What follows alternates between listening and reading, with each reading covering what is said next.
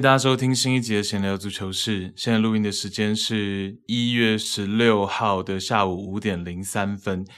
哦，然后我是白天在忙，然后刚回家就看到莫里尼奥下课的事情，然后晚上等下还要再忙，我等下八点还要出门，所以就抓紧时间来稍微聊一下吧，就有点像是开直播一样，我没准备嘛，我们也都刚刚一起看到这个新闻的。好，那。心理预期是有啊，但是我本来确实没有打算录音的。然后，但我看到呃新闻这个发酵的蛮快的，而且还是蛮受到重视的。那我自己也是本来没打算录音，那忽然间觉得还是来录一下，这样就有点像是大家说 rapper 最大的生产力是来自于 diss 嘛，那就是可能我的生产力 最大动能可能就在类似这种事件哦。那。当然，大家都知道我很喜欢莫里尼奥嘛，我很喜欢莫帅，那这个当然没有问题。但是我一再的在去年还是今年，不管是上赛季还是这赛季，我也都在跟大家强调一件事情，就是说莫帅现在来说的话，他的战术体系虽然说上任执教罗马以来呢，他其实是有从这个所谓的四二三幺的阵型切换到一个三中卫的阵型，好，但是实际上他的三中卫还是属于比较传统的，比较呃。就是我们讲说左右非常对称，然后非常制式化的三中卫，并没有很大的变化，而且尤其是针对对手的针对性是偏低的。这个我觉得是现在莫帅跟一些比较新新兴的教练，哦比较我们讲说现代化的教练一个最大的区别，就是在于对于对手的针对性这件事情上面，已经没有这么样的呃有特别突出了哦，比较平庸了。那当然，以前莫帅可能是在于用人方面，他可能在于一些小细节上面，他可以去呃出人意料哦，可以这个突袭到对手哦，这是莫帅的一些一些东西。譬如说，在这个呃之前第二次执教切尔西的时候，在应该是夺冠的隔一年哦，夺冠的隔一年，他也非常挣扎嘛。然后他有一次打到利物浦，那个时候应该是尤文克洛刚上任。利物浦的主帅，然后切尔西碰到利物浦的时候，莫里尼奥就把 Ramirez 这个巴西的中场哦，算是以当时那个赛季的背景来说是比较呃出人意料的，去摆到先发，然后果然就通过 Ramirez 的进球取得了一个闪电的破门，闪电的一个一比零，但最终还是输球。所以其实莫帅从第二次执教切尔西到现在，其实。战术的一些针对性上面，尤其是赛前的部署上面，其实我觉得都不算是特别突出的梯队了。这个我觉得是一个最大的一个问题哦。那我当然我们确切不知道是莫帅还是莫帅的团队，还是就是莫帅的风格就是这样哦。起码我觉得在战术方面，我们讲一个重点，就是最大的问题在这里。哦，那当然，其他这两个赛季，我一直跟大家讲说，莫帅他虽然在战术性上面他已经不是最顶的、哦最好的梯队，可是他在更衣室的激励球员这方面，他还是他的擅长的地方。哦，所以我也不断跟大家强调，上赛季到这赛季，其实意甲在最后十五分钟取得最多进球的球队就是罗马。那这赛季其实，在五大联赛来说，罗马跟利物浦。本队其实也都是在五大联赛最后十五分钟进球最多的前三名哦，所以其实罗马在这方面还是非常强的。就是说，莫帅在场边他的一个执教风格，他的那种激励球员的方式。那甚至说，他常常是在场边，他常常会穿越过他的那个框框嘛，哦，这个教练可以站的框框，他就是要，尤其在最后阶段，他甚至就是充当球童这样，就是说希望可以赶快到呃可能边球的位置，赶快去递给球员，他是那种这种态度，然后会希望能够激励到场上的球员，包括他会不断的喊声，甚至是迪巴拉。算是他罗马时期的爱将嘛，尤其是这两年嘛，我觉得迪巴拉来了之后，哦，其实迪巴拉在最后一次先发的比赛上面，其实他在防守上面上半场其实呃有一些些松懈的时候，莫帅也是直接就会 push 他，哦，直接会 push 他，也不会说因为他是主将，他是罗马的 ace，那莫帅就会稍微觉得说，哎，防守上面可以宽待一些，其实也不会，哦，所以这是莫帅的东西。那在某一些。场合在某一些比赛，他是能够发挥作用的。就光是精神层面，它就能发挥作用。这就是足球赛的一个很特别的地方，就是说，好，今天即便今天我的一个战术的准备，我的赛前准备没有对手好，可是我可以撑到一个僵局的局面，或者是落后一球的局面，带到最后的二十十五分钟。那罗马跟莫帅可以通过这样的精神层面去取得一部分的胜利。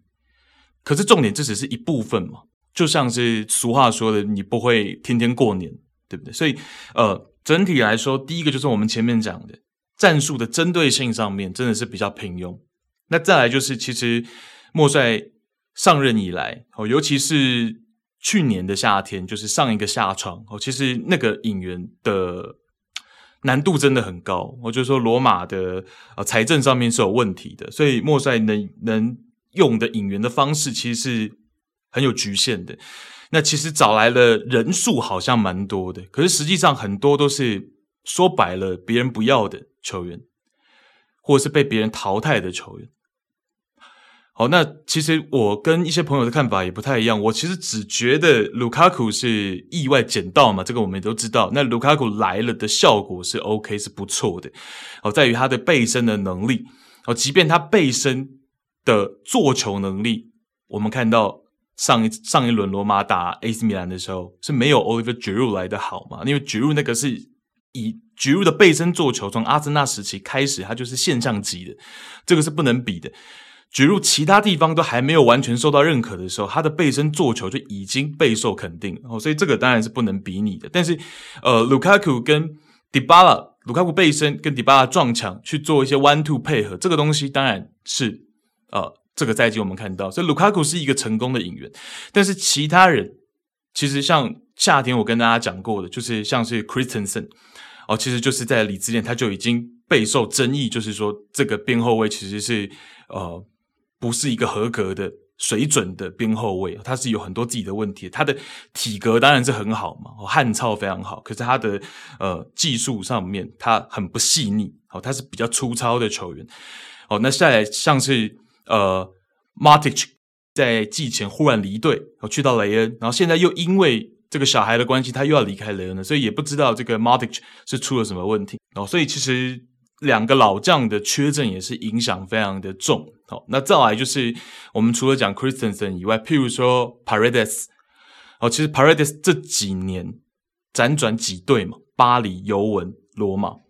哦，其实他的一个表现顶多都只能算是六十六十五分，在我看来，因为有点太中规中矩了。他不管是在尤文还是在巴黎还是在罗马，他变成只是一个节拍器而已。他变成只是个节拍器，他能做的只有节拍器，他没有办法传出很好的威胁球，他没有办法很好的去做一些有威胁性的向前盘带，所以以一个六号位来说，其实 Paredes 就就只是尽守本分而已，他只能做到这件事情。对，那呃 Paradis 我觉得其实也不算是一个特别好的演员。那 Our 他的能力有，之前我在夏天也跟他讲过，我们是看过他过去在发甲。最好的那个赛季，他是有能力的。可是他离开发甲前，他就已经出了一些问题。具体媒体上面我们也看不出来问题点在哪。所以夏天我就跟大家讲说，我是期待他来到罗马可以复制他在法甲在里昂最好的那一年。哦，但是实际上来到罗马看到，哎，好像也没有办法回复到当年哦。所以，呃，其实就是包括了 Christensen，包括了这个 Paredes。包括了我们刚刚讲的 Our，包括了 Renato Sanchez 哦，其实这些都是被别人退货的球员。我们说最坦白的话就是这样。那你要去期待他复苏，其实这就是买彩券。那彩券嘛，没有中奖是应该的，对不对？那你中奖了，那是你 lucky，你幸运哦。所以其实我觉得这些东西，呃，没有办法去去。责怪教练的哦，当然你战绩不好，教练负责，我觉得非常正常。我我坦白说，我觉得非常正常。就像我刚现动跟大家分享的，其实，在礼拜四那个时候是在意大利杯，罗马跟拉齐奥的首都德比哦。其实输球的时候，我就已经知道说，如果周末没有办法打 AC 米兰取得一个胜利，甚至是比较有说服力的胜利，大概率穆里尼奥就要下课。哦，这个是有讯息的。除了说这个是继就将近二十年以来，罗马半季战绩最差嘛。之前我在文章当中也跟大家报告过啊，因为我这是即时录的，所以我也没有手边数据，应该是零二零三赛季以来吧。我记得我那个时候写的时候，我的印象是这样。哦，那这个当然就已经非常值得下课了。那再来就是我刚刚讲的，就是说球员的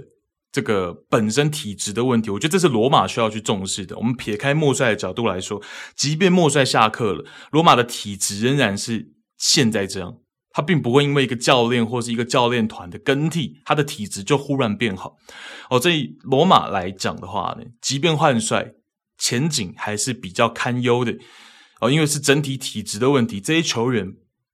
那包括莫帅离开之后，会不会有一些跟莫帅关系比较好的？他是因为莫帅投奔而来的，他会不会也有呃想要离开的打算？所以其实我觉得，呃，这个我们都可以看看后续的一些连锁的效应是什么。那确实以罗马，尤其是这赛季来说，在 Modic 在 Smalling 两个老将，呃，没有办法出场。然后包括了队长 Pellegrini 有伤以外，其实我这两年就一直在跟大家在节目里面，大家只要有听节目都有听到我讲过，就是 Pellegrini 其实是尴尬的。Pellegrini 的类型在现代足球本来就偏尴尬，他可以，呃，讲好听，他是可以踢边锋，他可以踢二前锋，他也可以踢前腰，可是实际上边锋跟二前锋都是真的偏纯客串。类型上面都是比较偏客串，那实际上只有十号位是适合他的。可是，呃，Pellegrini 的节奏也好啊，包括他的一个盘带的一个频率哦等等的，其实以现代足球来说，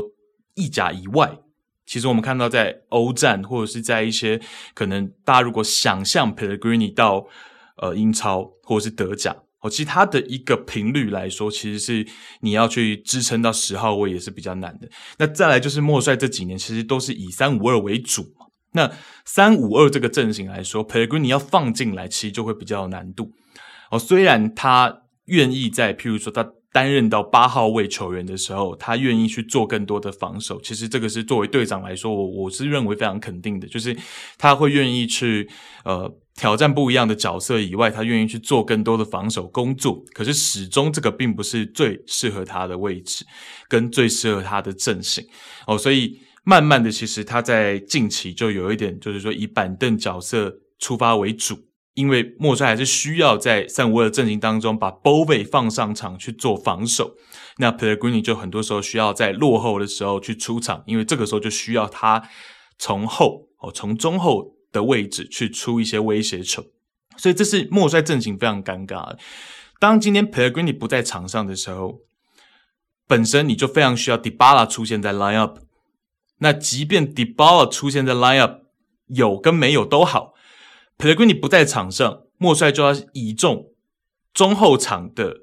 这个出威胁球的点，他需要倚重的是中后卫跟 Cristante。或者是 Bove 这样根本就不是真正适合出威胁球，也不擅长出威胁球的球员。也就是说，为什么莫罗马这么倚重 Dybala？原因是因为除了 Dybala 以外，要是 Pellegrini 不在场，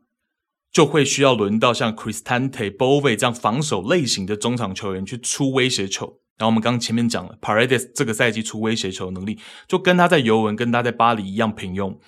好，所以其实你。非常没有能够出威胁的短球、长球的人，你没有一个真正很好的能够出出威胁球的人在中后场。那何况迪巴拉不在场，何况佩雷格尼很常需要从板凳出发，因为防守你还是得要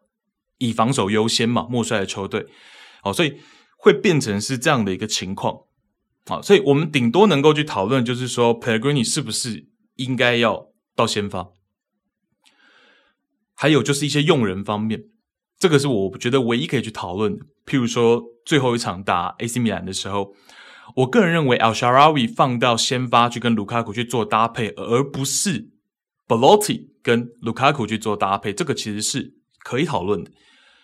但当下我看到 Lineup 的一个想法，最直觉的，我会觉得就是这个很莫里尼奥的一个调度方式，是因为莫帅很喜欢。让自己的子弟兵去面对到前东家，因为他会认为这会激发自己子弟兵的一个拼劲，所以 El-Shaarawy 去面对到 AC 米兰，这个是我觉得是莫帅的一个思维角度，他很常去做这样子的一个呃用人。哦，这是他的一个用人哲学，所以呃，但结果论来说，其实那一天阿尔沙瓦伊跟卢卡库的搭配是非常不好的。哦，因为他们两个其实搭双前锋的场次是比较少的。那反过来说，Belotti 其实在前一段时间，譬如说，诶，呃，罗马打拿破里的比赛上面，其实 Belotti 跟卢卡库搭双前锋是有渐入佳境的情况。哦，所以这个当然，我觉得像类似这样就是可以讨论的点。哦，但是以整个阵容来说，以整个罗马的体质来说，其实落得这样的战绩，其实也是能够想见的。哦能够想见的啊，当然，我觉得换帅是一个方式。任何时候，一个球队战绩不好，我觉得换帅都是一个方式，因为会有不一样的元素进来，会有不一样的战术进来。好，那即便罗马可能这个冬窗仍然不会有很大力的补强，换帅都会是一个呃改变现状的方式。那当然，治标不治本。哦，这是我的一个想法哦，但是起码说，可能换了一个教练，换了一个体系，换了一个阵型，哦，可能有些球员就能够被激活哦，所以这个当然是我们每周看到，呃呃，换帅其实这个东西，大概我们这两年看下来五十五十吧，有很好的例子，譬如说阿斯顿维拉，也有很不好的例子，譬如说英超去年的李兹联哦，莱斯特城哦，其实有也蛮多球队换完帅之后，像是布鲁日。对不对？布鲁日在欧冠，我们之前呃去年就觉得很纳闷，欧冠他是小组第一出现啊、结果换帅，那换帅之后的结果，大家也看到布鲁日后半段的表现哦。所以其实换帅这个东西呢，呃，我们也得看换了谁，然后后面的表现才能去定论。哦、但我觉得以罗马的体质来说，会比较觉得是治标不治本。哦，所以这大概是我的一个一个想法。那。呃，当然还有很多点可以去讨论的。我们这边也再跟大家聊一下，譬如说，同样是打 AC 米兰的这场比赛，莫帅又有一个很特别的用人，是门将的部分哦。这场比赛他应该知道是在悬崖边的一场，哦，可是他仍然做了这样子的一个用人，是他把一号门将 Rui Patricio 按在了板凳，而启用了二十四岁的比利时门将 Villar。那这只是二号门将 Villar 这个赛季的第一场意甲先发，生涯第四场的意甲先发。那在这样比较关键的比赛上，莫帅却选择这样子的一个用人，其实也是一个比较我们讲难以捉摸的用人方式。那这个就是莫帅，他的难以捉摸跟别人不太一样的是，别的教练用骑兵。你还是能够稍微找到一些头绪，或者是你能够稍微去呃思考到几种可能性，他的想法可能是什么？可是像莫帅这个调度，其实真的是毫无头绪可言。因为 Rui Patricio 加盟罗马以来，作为同乡，也基本上是莫帅把他找来的，招募他而来的。莫帅其实是非常信任他。啊，即便 Patricio 随着年龄哦，这两个赛季其实真的是有相对的退化。表现并不是特别的出色，可是莫帅基本上是不会去跟动他一号门将的位置，然后基本上每一场都是先发。哦，可是却在打 AC 米兰这样非常重要悬崖边的比赛上，他启用了 Villa。那赛后的新闻也说，Patricio 是没有受伤的。哦，所以这个其实是我们讲说莫帅他很多有的时候他的一些用人，不管是赛前还是临场，其实是会出乎你的意料的。哦，有的时候真的莫帅的比赛，你看到那种赛前什么各种网站的预测先发名单，可是出来的很多时候并不会是正确答案。哦，因为莫帅的想法，他还是很有独到之处的。那成功与否，我们只能讲说打 AC 米兰这场比赛，确实是真的看不出来 Villa 的一个一个上场，哦，甚至感觉到他的一些声色，他的一些没准备好。哦，那是不是 Patricio 在训练的状态更差？这个我们当然就不得而知啊。但我有时候觉得，可能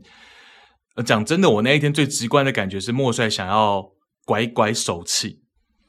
哦，因为之前我有跟我们的听众有聊过嘛，然后也有拿这个中华职棒的洪一中总教练来做比拟哦。那原因就是因为莫帅的一些用人的一些方式，他的一些用人的哲学、临场的调度，其实有的时候跟这个洪总是很像的。譬如说前几轮比赛，Ronaldo Sanchez 他有上场哦，替补上场，结果表现不好，他又被马上换下来哦，随后被换下来。然后莫帅赛后当然他有自己的一番。解释哦，就是说，Ronaldo Sanchez 在训练的时候表现是不错的，但是他在呃上场之后并没有给到他想要的一个表现啊，所以我就把他换下来。然后莫帅还回忆说，在上一次有这样子的一个呃上场又被换下的调度是 Modric 哦，莫帅还有去去就是回忆这样，然后之后 Sanchez 就呃没有再出场嘛，或有一些伤情之类的。那像这样子的一个调度，其实我们在这个中指的洪总身上也是有看到过哦，你可能手背表现不出色，我直接局中就把你换下来，就是洪总也会去做的一个换人嘛，对不对？类似这样的一个呃比拟，那或者是就是像这场比赛，可能呃二号门将的出场，某种程度就是拐拐手气，我觉得这是有可能的，我觉得这是真的是有可能的。我我我当然我不是莫帅，但是我的一个猜测，我的一个猜测，那呃。整体来说，我觉得莫帅现在就是说他的一个战术性并没有完全的跟上脚步，然后现在足球的脚步，这是我真的我个人的一个想法。再加上就是说阵容上面，罗马的体质上面并没有给他什么奥援，好，那我觉得就会变成说莫帅一方面想跟进嘛，他也不。再安于说继续用四二三幺，他也不再安于说我就是去摆大巴铁桶阵来去拼这个一比零。那再加上罗马的积分榜的位置也不允许他去无限的去摆铁桶去拼一比零，因为并不是在一个领先的梯队嘛。哦，所以等等的一些因素，那今天罗马想要每一场比赛都取得三分的积分，但是他的三五二又是偏平庸的。包括人选上面、人才上面，包括战术的安排上面，哦，所以就导致说罗马其实，在没有了最后的激情之下，开始就没有办法赢球了。哦，赛季的前三分之一，真的就是通过最后十五分钟，每次都急拉尾盘，然后最后可以取得积分。好，但是到了近期，开始没有那样的一个精神层面，开始也没有那样的运气了，那就开始不断的。和局输球，和局输球，偶尔赢一场，好，变成境况是这样。好，那譬如说我们在讲战术性哪里是比较没有跟上脚步？譬如说莫帅的三中卫体系就是太中规中矩了，在进攻端太中规中矩了。譬如说边中卫的位置，哦，边中卫的位置始终是会比较保守一点，并不会过多的上前去助攻。哦，可能在最近的一两轮，我们才会看到像是。副队长曼奇尼他打右边中卫嘛，那他会有一些上前助攻的动作。最近的几轮我们才看到，可是，在更多的时间点、更多的轮次上面，我们是不会看到这样子的画面的。哦，那像是恩迪克打这个左边中卫，哦，在罗马他更多是打边中卫嘛，恩迪克。那在去参加非洲杯之前呢，恩迪卡好不容易慢慢的练出来一些在边中位位置上面，哦，在比较在中后场的位置去做一些斜向的传中球，或者甚或是直接就是往禁区内去传中，才开始慢慢的练出这些东西。哦，所以人才上面当然也是一部分，所以有局限性。那再来就是莫帅的战术上面，我觉得没有完全的跟进。哦，所以这个两个东西其实。没有办法很明确给出一个答案，因为有可能是人才限制了莫帅的团队，没有办法让战术更延展开来，或者是让战术有更多的变化性；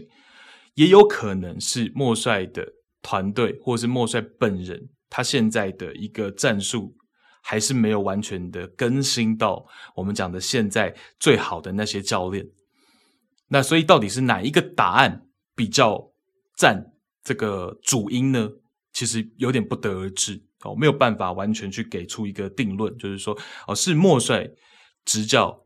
还是比较传统，还是比较我们讲的比较 old school，还是人才局限的莫帅教练团的发挥，所以这个其实是比较难说两个哪一个是主因了啊，但我觉得两个都有占到一定的成分，对，那。呃，譬如说，Spina Zola 的一个定位跟用法，其实我觉得像类似这样子的，都是可以延伸的问题哦，都会是一些其中的问题点了哦。譬如说，Spina Zola，呃，他有他自己在伤后大伤之后，他的一个能力上面没有我们之前看到在意大利夺冠的那个欧洲杯，他受伤之前那么样的出色。以外呢，Spina Zola 的一些东西是不是有一些队友可以在边路跟他去做 overlap 的配合？那这些东西其实是罗马也比较少去安排的。那所以像这样的东西，其实都是我们可以去思考的。那当然都已经下课了，我相信其实也不太会有人再去做思考了啊。但是我就是罗马比赛看的比较多，我们都可以提出来嘛。那大家可以去啊、稍微想一下这样嘛。所以我觉得。总体来说，哦，就是上述的这些问题。那当然最大的问题其实就是迪巴拉受伤嘛。那迪巴拉受伤，所以导致呢，莫帅其实少了他球队的舰队的一个支点。那也因为我们讲的嘛，罗马的财政，包括罗马找的人，很多身价甚至都是虚高的。在我看来，哦，所以其实只有一个支点的情况下，当这个支点。消失了，受伤了，好，其实你的这个整个球队就开始不稳定了，开始在晃动了。对，那呃，迪巴拉当初来罗马的时候，大家也都知道嘛，迪巴拉本来就是一个很容易受伤的球员，好，所以这个其实我觉得在预估当中，但是你没有解法，这个就非常的呃尴尬。对，那其实胜过迪巴拉不受伤，我觉得其实战绩都未必会有多大的一个呃。跟现在我们讲说二十轮过后，罗马是二十九分，真的迪巴拉那些受伤的场次，他都健康，真的就会好很多吗？其实也未必啊，其实也未必。譬如说尤文图斯打罗马的时候，在前几轮嘛，尤文打罗马的时候，当然尤文相对对于迪巴拉又更熟悉，然后囧叔对迪巴拉又更熟悉，所以我们看到迪巴拉跟卢卡库的一些这种 one two 配合就。被尤文图斯化解的非常完美，哦，所以其实尤文作为例子，可能后续其他队第二次碰到罗马，就这个赛季下半季第二次碰到罗马的时候，会不会即便迪巴拉是健康的，他跟卢卡库的这些 one two 配合也会慢慢的被大家给化解掉，更好的去应对到，好，所以这个其实都是。本来后续可以去思考跟讨论的，那现在莫帅下课，当然，呃，迪巴拉的用法也未必是如此，跟卢卡库的配合会不会有？嗯、呃，其实我觉得，我觉得莫帅在这一块其实还是做得非常出色的，其实还是非常出色的。坦白说，我的担忧主要在下半季。但如果我们只以前二十轮迪巴拉跟卢卡库同时出场的比赛来看的话，其实迪巴拉跟卢卡库的配合真的还是高度默契的。呃，这个部分其实我觉得还是莫帅做的比较好的地方。那你打三五二嘛，最基本的，起码你前面的双前锋要够默契，对不对？起码你前面的双前锋那个反击时的效率要够高。起码我觉得在这点上面是做的还是不错的。哦，除了尤文以外，其他队其实应对上都会比较吃力一点。哦，对，呃，这个部分。那当然，迪巴拉后来受伤。或者说，我们之前也跟大家讲说，迪巴拉在他的这个呃，之前打佛伦提娜，虽然伤愈回来，可是他的左大腿其实还是感觉上是有隐患的。我自己的感觉，我那个时候发文就跟大家讲嘛。哦，那就前几天，呃，上礼拜罗马跟亚特兰大那场联赛结束之后。我发文当中就有跟大家提到，但我是后来才补的，我补在后半段哦，就是那一天我大概是早上发文的，然后我大概到中午的时候，我有补后面的一段，就是我有讲说，啊，迪巴拉其实在伤愈回来之后呢，他的一个射门把握度上面是明显下降的，在点球点附近哦，是运动战哦，但是就是在点球点附近。两场比赛有三次是 xG 偏高的，xG 可能零点二零、零点三八、零点四零这样的机会，迪巴拉都没有把握到，而且甚至都没有射正。然后他其实本人也很懊悔哦，所以那个情况对他来说是比较少见的啊，这样的把握性对他来说是比较少见的。那我就会觉得说，哎，是不是他的左大腿伤还没有完全的康复等等？好，那所以。呃，果然在近期又有伤势的复发嘛，所以我们就觉得，呃，其实我个人就觉得说，嗯、迪巴拉当然是很重要了，就犹如是莫帅的七星灯一样。如果迪巴拉仍然是健康的，可能这个七星灯点下去，莫帅说不定能够把三年的合约走完。那当然之前在十周以前的 Po 文，我就有跟大家讲说，莫帅的下课是随时会发生的，因为他就是没有跟罗马续约嘛，今年就是他理论上来说执教的最后一年。好，那在双方没有达成续约之前，如果战绩往下掉了，而且这个滑坡是明显的，球队明显遇到瓶颈的情况下，罗马开闸是很可以想见的。对，所以呃，这个很好理解了。那所以我觉得这个下课其实也并不会说太让大家意外吧。那只是就是说，近期来说，最近真的是遇到一个比较大的瓶颈，然哦，比较大的低潮，然后球队在场上的氛围呢也慢慢走掉了。对，那包括说近期遭遇了一个比较进球难产的情况，哦，最近都要靠点球才能破门，哦，所以呃，其实就会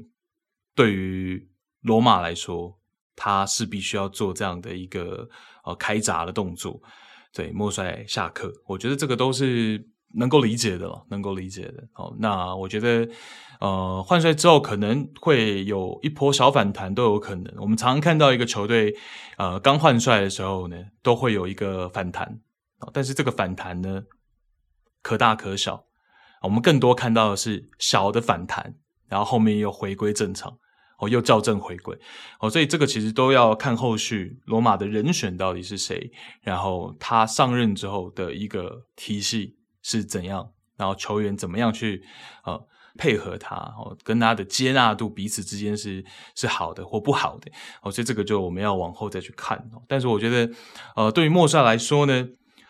执教将近两年半的时间，我觉得还是功大于过。我觉得还是功大于过。作为名帅来说呢，他还是留下了不错的成绩。那么，譬如说前两年欧战都能打进决赛，然后包括欧会杯的冠军。帮助罗马打破这个多年的、常年的一个冠军荒，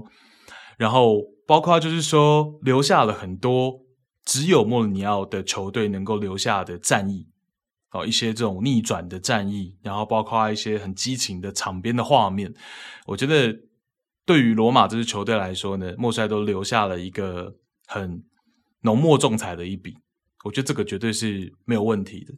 哦，那前面我们也帮莫帅尝试找了蛮多的理由的，蛮多的原因的。哦，这确实也是真实的原因。但我觉得莫帅当然也有自己的，有没有机会再精进，有没有机会再革新？哦，跟进现在更出色、年轻一辈的教练的一些东西。如果能的话呢，我相信再加上莫帅的一些哦，这种激励球员的一个方式。加上莫帅的一些调度的一些哲学，我相信是会啊、在 他这个年纪还能再有所作为的哦。当然，这个就要看他的一个决定啊。我觉得他其实也有蛮大的可能，可能会去沙乌地阿拉伯的。我觉得这也是非常有可能的。所以，嗯、呃，我觉得这都看后续。哦，但我觉得，呃，作为足球教练来说呢，莫帅今天又证明了他的声量嘛，他的。下课这件事情，仿佛好像直接又盖过了前面世界足球先生梅西跟这个哈兰德的一个争议。好像莫帅下课一出来，好像新闻一刷，全部又都是莫帅下课的事情。哦，所以其实，呃，我觉得大概就是这样吧。我、大概就是这样跟大家分享到这里哦。那我觉得莫里尼奥的下一步会去沙乌地阿拉伯吗？还是会？这个待价而沽一阵子，好，然后也让自己沉淀一阵子。我觉得要看他的决定。那罗马的部分呢？现在确实在积分榜比较靠中段的位置，好，第九名、第十名，其实真的不是太理想。哦，所以找来的教练会是谁？那这个教练能不能把罗马这个赛季呢重新的盘活？然后这个我们当然也是后续再去观察，所以这就是这一集我们临时录音的大致的内容，就是跟大家分享一下我心里面的一个想法。那大家当然这一集听了有什么样的一个看法、想法，也都可以欢迎私讯我的 IG 跟我们分享。